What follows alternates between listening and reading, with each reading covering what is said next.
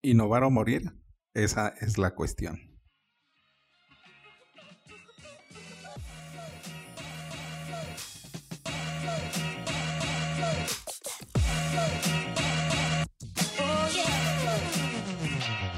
Hola, ¿qué tal? Bienvenidos a Ventaja Podcast, el podcast en donde hablamos de principios, estrategias y tácticas para los negocios tradicionales, online y startups. Si tienes alguna duda o comentario, entra a ventaja.com.mx diagonal contacto y házmelo llegar por medio del formulario. El tema de hoy es innovación. Y solo hay dos formas que pueden hacer crecer tu negocio de forma exponencial. El marketing y la innovación. Los procesos de innovación no son nada sexys. De hecho son aburridos, mucha prueba y error, mucha investigación. Pero hoy te voy a platicar varios métodos, de hecho son tres, para poder innovar con poco presupuesto y en distintas áreas de tu negocio. El primer método es por medio del software. Tú puedes obtener mejores resultados en distintas áreas por medio del uso de herramientas adecuadas que te permitan tener más resultados con menos esfuerzos. De hecho, hay una infinidad de opciones que debes de ir valorando para cada una de tus áreas, ya sea la contabilidad, las ventas, el propio marketing, la contratación. Y de hecho te voy a dar tres ejemplos bien buenos en software. CRM, tu gestor de relación con los clientes, es importantísimo que ya lo apliques. Si ya lo tienes, te felicito, úsalo. Y bueno, no me dejarás mentir, es una herramienta súper útil que te permite ir teniendo una predicción de ventas. Y bueno, entre otras características todavía hay muchas empresas que no lo usan. Y de hecho, no necesitas ser una gran empresa para, para tener que usarlo, para poder aprovechar todos los beneficios. También puede ser un, un pequeño negocio, un, una pyme o un micronegocio, o aquí en México le decimos changarro, y puede beneficiarte muchísimo. Por ejemplo, en la contratación, hay, si tu negocio requiere contratar gente de telemarketing, de ventas, de atención al público, eh, de limpieza, hay eh, startups que tienen chatbots, que tienen unos algoritmos que te hacen una preselección del personal. Imagínate, o sea, todo tu esfuerzo de reclutamiento lo hace un algoritmo. Esto no es para todos los perfiles, por ejemplo, para los niveles altos no funciona, pero para los niveles en donde la comunicación o la gran cantidad de gente que está postulándose es un problema para ti, una herramienta de este tipo te puede ser muy útil. Otro gran ejemplo también es un software de contabilidad. Te puede eh, reducir tu carga contable muy fuertemente el uso de un software, porque tienes todos los beneficios, concentrarlos ahí, facturar desde ahí, si tienes recurrencias, si tienes saldos vencidos, toda la problemática de la contabilidad, el software te ayuda muchísimo para que no pierdas ningún detalle. Acuérdate que lo más que tienes que cuidar es el dinero. Ahí debes de, tener un enfoque muy, muy, muy fuerte. E igualmente no estás pensando que es una ultra innovación.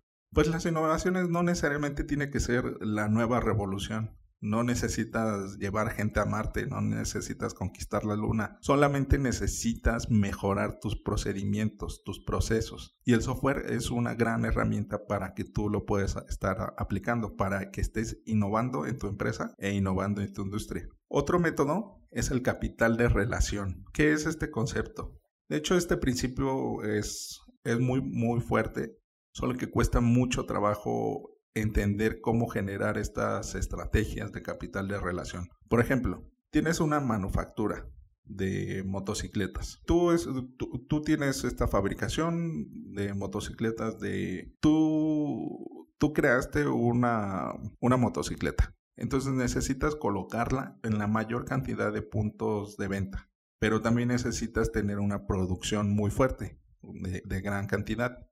Pero no tienes el presupuesto. Bueno, tienes varias opciones. Puedes pedir un crédito, puedes eh, invitar a inversionistas o meterte a programas de inversión, pero también puedes generar un capital de relación, un apalancamiento. Por ejemplo, puedes crear alianzas con los puntos de venta ya establecidos de la gente que te va a querer, que te va a comprar estas motocicletas. Si son de alto rendimiento, que son de trabajo, entonces necesitarías buscar puntos de venta en donde la gente tiene estas características, o sea, que, que, trabaja o que los trabajadores que van a usar estas motocicletas o la gente que va a utilizar estas motocicletas, pues colócalo en donde ya compran. Y en la producción puedes enterarte, puedes buscar en dónde se están produciendo, dónde se están fabricando motocicletas de este tipo. Generas otra alianza. Todo este capital de relación te lo da el salir de tu zona de confort, el de no estar solamente pegándole a las teclas y estar metido en la pantalla o metida en la pantalla esperando que todo salga. Y que más adelante vamos a hablar de eso, del marketing de la esperanza.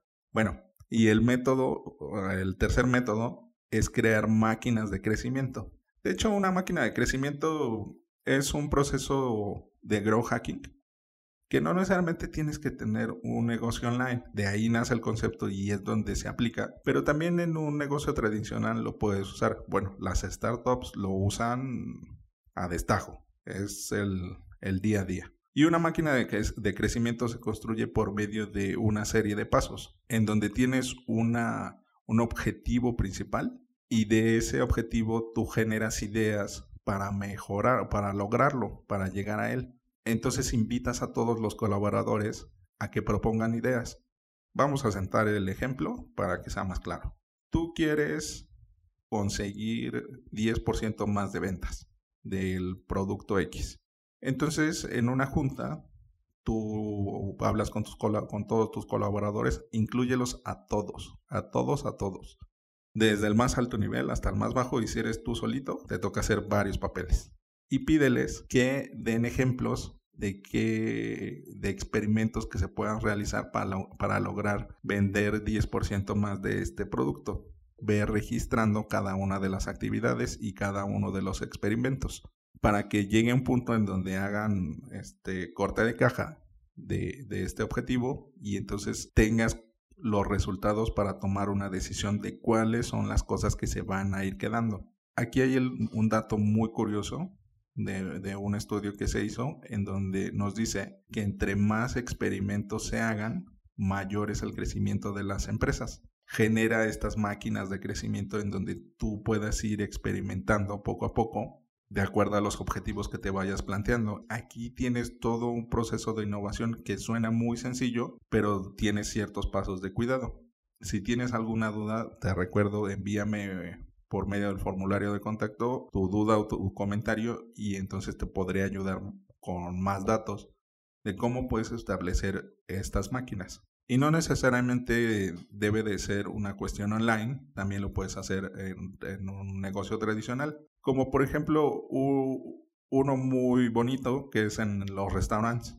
¿Cómo puedes incentivar a que la gente deje más propina? Eh, el experimento que se realizó en varios restaurantes es el siguiente. Cuando te piden la cuenta, dejas un dulce. Y cuando ah, ya este, te pagan y regresas el cambio, regalas otro dulce. Y eso incentivó el aumento de la propina. Está bonito, ¿no? Es, es muy sencillito, pero también lo puedes aplicar en tu negocio, si es un negocio tradicional. Y no hay pretexto de, que necesitemos algo muy sofisticado. Pueden ser detalles tan pequeñitos como este. Y en el próximo episodio hablaremos de la propuesta única de valor, uno de los conceptos menos comprendidos y entendidos en los negocios. Pero cuando la tenemos clara, habremos dado un salto cuántico. Bueno, ventajosos, eso es todo por hoy. Antes de terminar, sigue la conversación y cuéntame cómo innovas en tu negocio. ¿Mejoras tus productos o servicios? ¿Optimizas tus procesos? ¿Intentas cosas nuevas? Y recuerda, dejar tu comentario en iBox, YouTube o en las notas del programa. Al darle like en iBox y YouTube y dar 5 estrellas en iTunes ayudas a otros a encontrar el podcast. Y recuerda, rífate como los grandes.